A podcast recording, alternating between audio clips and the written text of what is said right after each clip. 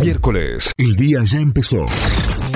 Y esto es lo que tenés que saber para arrancar en Notify. Ahora sí, vamos a las noticias que llegan desde nuestra web notify.com.ar. La recaudación aumentó un 92% en octubre. Según datos del Ministerio de Economía y de la AFIP, la recaudación impositiva de octubre aumentó 92,8% interanual, al sumar 1.964,56 millones de pesos, impulsado por el crecimiento de los recursos de la seguridad social y los tributos asociados al mercado interno. Entre los impuestos con mejor comportamiento se destacaron el IVA, el impuesto a los créditos y débitos y los impuestos internos coparticipados. Tras la imputación por el siniestro en las altas cumbres, Oscar González pidió licencia en la legislatura. El legislador provincial y presidente provisorio de la legislatura elevó un pedido de licencia hasta el 21 de noviembre, alegando que se encuentra en proceso de recuperación tras el trágico accidente que protagonizó en la tarde del sábado en el camino de las altas cumbres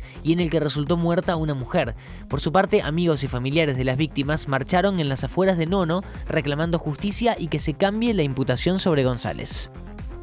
En octubre los femicidios aumentaron casi un 50%. Según datos del Observatorio Maricel Zambrano, los femicidios cometidos en el último mes en todo el país se incrementaron casi un 50% respecto de septiembre. Según el informe, la cantidad de crímenes vinculados al género pasó de 20 hechos ocurridos en septiembre a 36 que tuvieron lugar en octubre.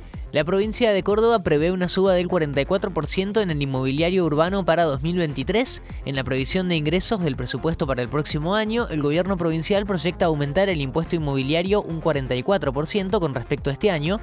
En cuanto al impuesto inmobiliario rural, la pauta de ajuste promedio rondaría el 59%. Racing y Tigre juegan el desempate para definir el rival de Vaca.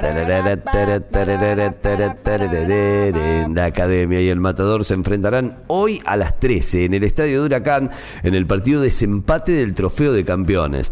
Racing participa en esta instancia por ser subcampeón de la liga y Tigre por haber obtenido el segundo puesto en la última Copa de la Liga. De esta forma, el ganador enfrentará el domingo a Boca en la definición del certamen. Notify, las distintas miradas de la actualidad para que saques tus propias conclusiones. De 6 a 9, Notify, plataforma de noticias.